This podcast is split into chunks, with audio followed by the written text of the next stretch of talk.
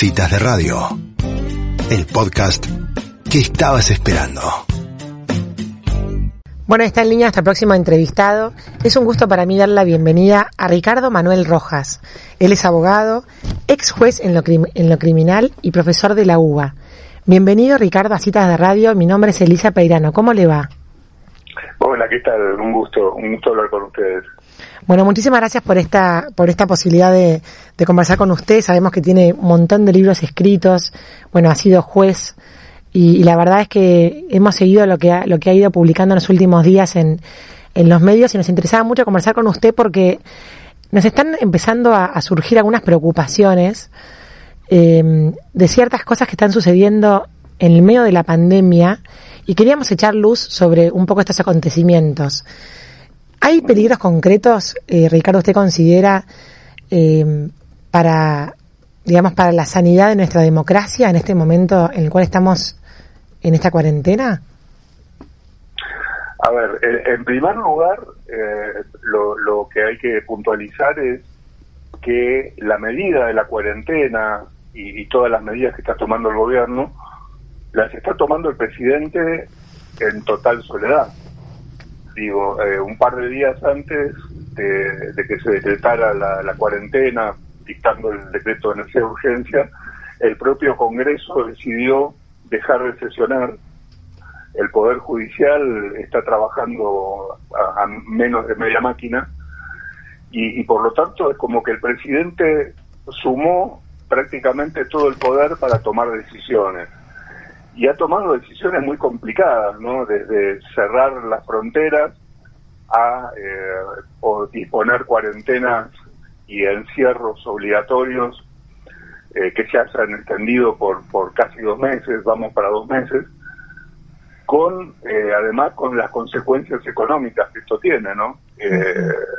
negocios que cierran, en, digamos, en febrero estábamos ya hablando de la crisis económica que se venía en Argentina, estábamos casi al borde del default, estábamos al borde de una, una hiperinflación. Y para colmo de todo esto, de pronto se paraliza la, actividad económica argentina. Y esto seguramente va a tener consecuencias muy graves. Y eh, obviamente está generando una acumulación de poder en el gobierno, fundamentalmente en el Poder Ejecutivo, que es muy peligrosa. Bien, y, Ricardo, sumado a, lo que estamos viendo en los medios, bueno, ahora no sabemos si se ha revertido la, decisión o no, pero el tema de la liberación de los presos puso a la ciudadanía en alerta. De hecho, hubo un cacerolazo a las 20 horas antes del, del tradicional aplauso a los médicos que indicó de que hay gente que está muy preocupada por esta situación. Eh, del Ejecutivo le llaman la responsabilidad al Poder Judicial y el Poder Judicial respondió, o sea, están ahí en, ese, en esa contienda, pero mientras tanto, digamos, ¿qué, ¿qué pueden pensar los ciudadanos? Sí, ahí hay, primero hay un problema que es previo, ¿no? Si la superpoblación carcelaria es algo de lo que nunca se habla porque a los políticos no les interesa demasiado, no es un tema políticamente atractivo, pero lo cierto es que las cárceles de todo el país tienen muchísimos más presos de lo que pueden tener. Hmm. Y cada tanto eh, esto explota. Sí. Ahora explotó con la excusa del coronavirus, pero si no hubiera explotado de todos modos. Claro. Y, lo, y lo que se produjo fue la solución, la peor solución posible, porque en realidad eh, es, es atendible que ante un problema, digamos, de una epidemia, eh, ciertos eh, internos en situación de riesgo pudieran eventualmente su situación ser evaluada y, disponer un arresto domiciliario. Pero no hacer eso en forma general para todo el mundo y para personas que están procesadas por delitos gravísimos. El, problema central se produjo en la provincia de Buenos Aires y, y, hoy mismo, hace dos horas, tal vez eso se pueda revertir, ¿no? Porque la provincia de Buenos Aires, un juez de la Cámara de Casación hizo lugar a un habeas corpus eh, masivo y dispuso una soltura generalizada de detenidos en la provincia. eh, y la Corte Suprema de Justicia hizo lugar a un recurso contra ese habeas corpus, con lo cual ha detenido la, la soltura de presos en la provincia para decidir sobre el fondo de la cuestión. Yo creo que tal vez pongan un poco de razonabilidad en esto y, bueno, eh, evalúen la situación de cada uno de los detenidos y, no resuelvan la cosa así de forma masiva. De todos modos, hay un tema que me parece muy subjetivo, ¿no? Porque hablaba de, del este, eh, el alzamiento de los presos en la cárcel de Devoto, que curiosamente se produjo al día siguiente que la Cámara Nacional de Casación eh, dictara una acordada por la cual prácticamente impulsaba o combinaba a los jueces inferiores a producir estos arrestos domiciliarios o escarcelaciones. Era como si hubiera algo más o menos preparado, o sea, fue todo muy rápido, la cárcel fue tomada de una manera muy extraña, la prácticamente la destruyeron sin que nadie eh, digamos hiciera nada para evitarlo e inmediatamente negociaron con el gobierno. Con lo cual a mí todo eso me parece muy sugestivo pero eso no quita que el problema carcelario más allá del virus y más allá de los arrestos domiciliarios es algo en lo que se va a tener que ocupar el gobierno inmediatamente después que pase todo esto. Claro. Y doctor, ¿usted cree que, que en parte esa, esa posibilidad quizás de que esto se, se revierta fue debido a la reacción ciudadana de, o sea, porque realmente fue un, un, tema que se instaló en la opinión pública muy rápidamente, ¿no? Yo creo que sí, o sea, se debió a dos cosas. Por un lado, eh, creo que sí, la reacción de la gente tuvo influencia porque la Corte resolvió esto demasiado rápido, o sea, eh, digamos, eh, normalmente no resuelve tan rápido los temas. Y pero por otro lado, yo creo que también influyó eh, la, la errónea decisión de ese juez que dispuso una soltura indiscriminada y general para una cantidad de presos. Claro. No, porque no era ese el espíritu. La idea era analizar si había personas en riesgo que, y que estuvieran detenidas por delitos leves, que estuvieran por salir en libertad y bueno, para achicar el riesgo, poderlos eh, convertir eso en, en, un arresto domiciliario en la medida en que tuviera un domicilio con las condiciones para eso. Pero no que se le abrieran las cárceles y se largara todo el mundo. Yo creo que jurídicamente era muy mala la decisión y por otro lado la presión de la gente hizo que se resolviera más rápido. Doctor, y la, la, obligatoriedad de la cuarentena, que si bien eh, ha demostrado ser efectiva en el, en el que no ha, todavía llegado a nuestro país las cosas que hemos visto que han sucedido en, en otros países con el avance del COVID, eh, cuando digamos la curva no termina de despegar y la verdad que los casos que se que hay en el país son pocos, empieza uno a cuestionarse si realmente es necesaria esa obligatoriedad o si se puede empezar a flexibilizar. Ahora ahí hay como un como una fina línea entre entre el Estado que dice que, cuida al ciudadano, que pone la salud por sobre todo, y el ciudadano que empieza a rebelarse porque se da cuenta que su economía está en jaque y que no puede seguir subsistiendo de esta manera. ¿Cómo, cómo se puede, digamos, eh, dilucidar ¿Dónde está el límite correcto entre la obligatoriedad y el voluntarismo en esto de la libre circulación? Bueno, ahí, hay varias cuestiones. Eh, por, por un lado, eh, es discutible que, sea tan efectiva la cuarentena.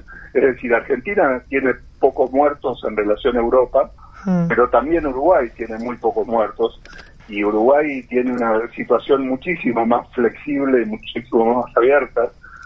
Eh, y en Europa, Suecia, por ejemplo, prácticamente no tiene cuarentena. Eh, de modo que eh, hay una discusión sobre la, la verdadera efectividad de esta medida, teniendo en cuenta los costos, como bien decías, ¿no? porque nada es gratis. Y digamos que el costo de esta cuarentena es terriblemente grave para mucha gente que necesita trabajar para poder sobrevivir. Hmm. Hay empresas que no van a poder reabrir nunca más después de esta cuarentena porque ya fundieron. hay gente que se quedó sin trabajo, mientras tanto el Estado sigue cobrando impuestos, con lo cual es una situación muy grave. A ver, yo te lo pongo con, en estos términos. Imagínate que yo tengo el poder absoluto y me parece que los accidentes de automóvil son una cosa gravísima que hay que erradicar y no quiero muerto más en Argentina por accidentes de tránsito. Va a llegar un momento en que lo que voy a decidir es que no pueda circular ningún auto más en Argentina.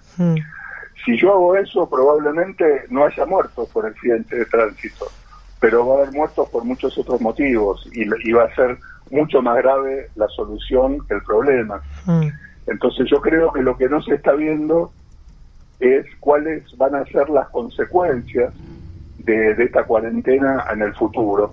Y no solo económicas, también, también en vidas. Hay gente que muere como consecuencia de la cuarentena. Claro. Eh, y ahora en España, por ejemplo, están discutiendo de la, el, la post-cuarentena y están diciendo que va a ser muy grave la situación porque van a tener que empezar a atender a millones de personas de las que no atendieron por otras dolencias, porque todo el sistema de salud estuvo volcado a prevenir la, digamos la, epidemia. Y, en Argentina está pasando eso, es decir, los hospitales no están atendiendo a personas con turnos por otros temas que pueden ser graves eh, o que pueden tener consecuencias a futuro porque está todo previsto por este eventual eh, golpe o pico en, en las eh, en, la contaminación por el virus. Ah. Eh, de modo que yo creo que es un tema que hay que evaluarlo con mucho cuidado, evaluando los costos y beneficios. Y, no creo que el país pueda soportar mucho tiempo más sin empezar a trabajar de nuevo. ¿Usted eh, considera que la, salida de la cuarentena va a ser algo, eh, digamos, planificado y, secuencial por parte del Estado o va a ser de hecho que la gente va, va a empezar a rebelarse contra esa obligatoriedad? Mira, yo creo que, eh, y siendo crudos, para los políticos la cuarentena es algo muy conveniente, porque en realidad este, ellos no pagan el costo político de que haya muertos eventualmente, y que la gente no pueda trabajar realmente no les interesa, dicho crudamente. Ah. De modo que yo creo que si no hay una presión de la gente, el gobierno va a tratar de estirar la cuarentena lo más que pueda y, y, la, y va a ir, eh, digamos, eh, aprobando algunas excepciones de a poco, a menos que la gente empiece a hacer presión. Claro. Claro. ¿Y cómo, qué mecanismos tenemos, eh, doctor, que usted considera los ciudadanos como para poder ejercer esa presión? Bueno, hay mecanismos eh, judiciales, amparos, este, como bueno, un poco como pasó, como hablábamos recién con el tema de las solturas, hay mecanismos eh, judiciales que se pueden iniciar, pero fundamentalmente la presión de la gente, la presión que, que implican los cacerolazos, este, y, otras formas en las cuales la gente se hace escuchar. Eh, desgraciadamente, hoy con todo el mundo encerrado en sus casas, se hace bastante difícil poder ejercer esos derechos, pero pero hay, hay vías,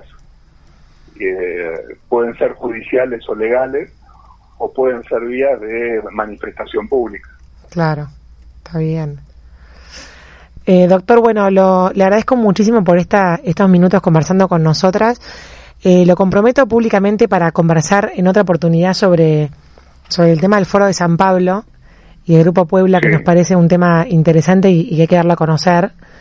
Así que, mm, si sería tan amable, nos volveremos a llamar en otro momento. Por supuesto, este año se cumplen 30 años de la creación del Foro de San Pablo, así que viene, que creo que fue en el mes de junio, así que estamos más o menos a fecha. Bueno, vamos a buscar la, la efeméride correspondiente y ya, ya lo, podemos comprometer a futuro. Buenísimo, con mucho gusto.